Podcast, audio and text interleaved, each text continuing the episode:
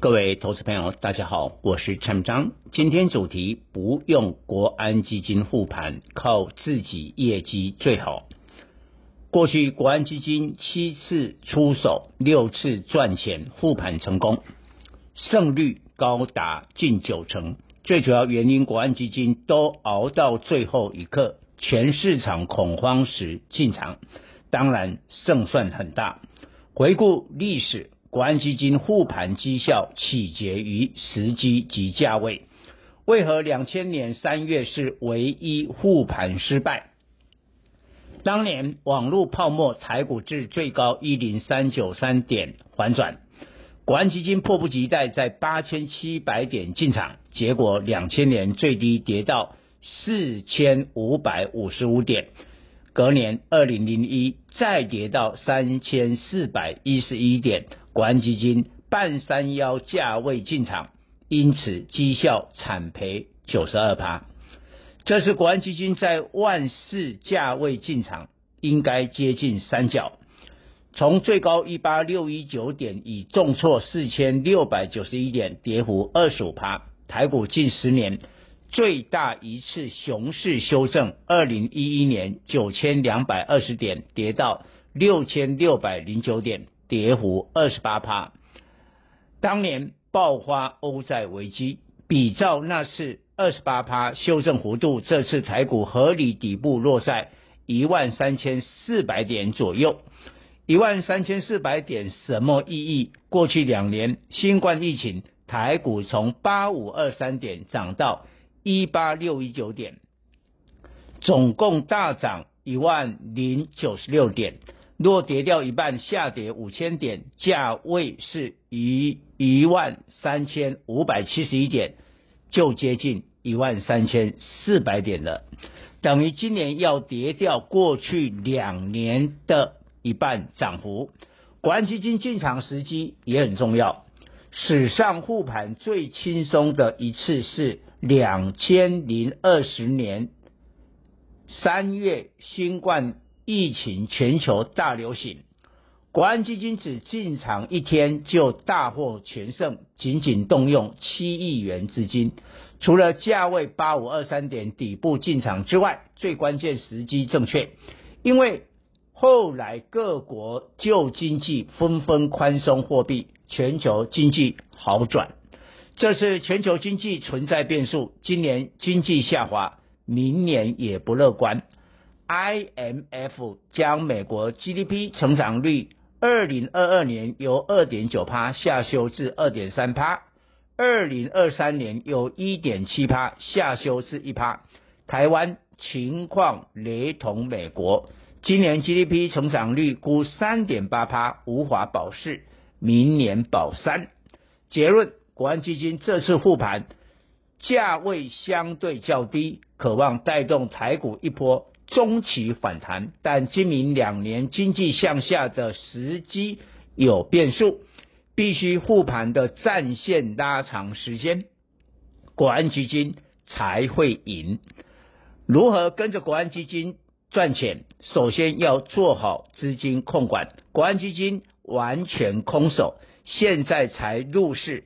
一般投资人手上套了一堆股票，若不利用短线反弹，先处理一些后市不看好的股票，怎能有反败为胜的机会？换言之，趁国安基金进场，短线逢高换股操作，绝对不要神化国安基金。国安基金再怎么厉害，也不能扭转乾坤。这次国安基金复盘，说穿了就是拉抬台积电二三三零。这次是国安基金有史以来面对台积电权重最大。以前台积电占大盘权重没有现在的三十趴这么高。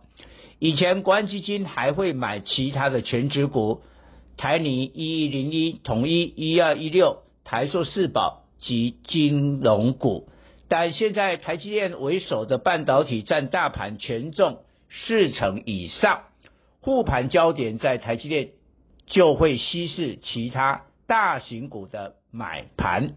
然而，半导体景气面临拐点，从供需来分析，终端需求的手机、PC、乃至于原先最看好的伺服器，对晶片的需求已下滑。但供给大量增加，台积电、Intel、三星去年共投资九百二十亿美元，比二零一九年激增七十三趴，并且未来两年再投资两千一百亿美元，猛盖新厂的结果。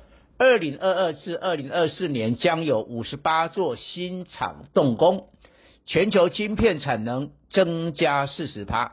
显然，国金国安基金不可能改变全球半导体供需关系，这是半导体调整库存需很长时间。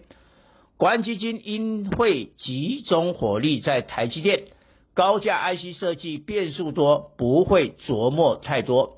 矽力 KY 六四一五分拆后第一个交易日打入跌停，最主要原因本益比逾三十倍，恐对其他高价 IC 设计造成不良影响。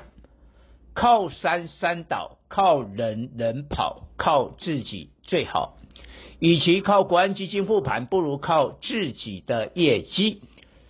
虽期待国安基金把大盘照顾好，但不能完全靠国安基金的买盘使个股股价上涨。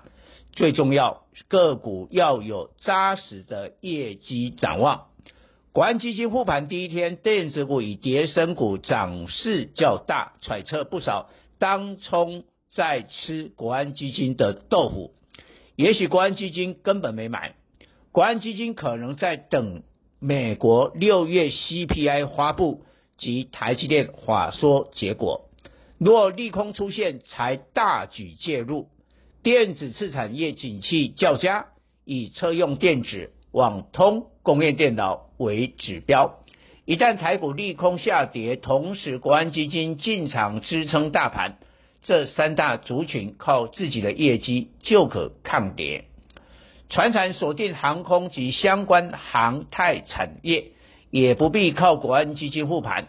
现在全球解封的需求就是最大靠山，请注意这个现象。现在所有的电子上中下游产品都在跌价，甚至连海运的运价也跌，只有机票涨价。机票大涨表示解封下旅客人数过多。但航空班机不足，华航二六一零、长荣航二六一八六月营收分别月增零点六趴及月减一点六九趴，但进一步分析，客运分别月增六十九趴及五十二趴，受惠三加四隔离政策。七月十四日，国人返国取消四十八小时 PCR 检测。对航空业是大利多，预计航空双雄接下来几个月到明年农历年的客运旺季将出现营收大成长。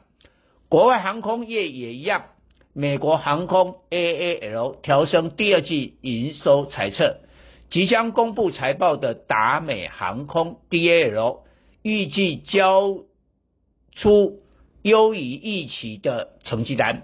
华尔街认为，这次美股财报在普遍不看好之下，航空股可望是 少数亮点。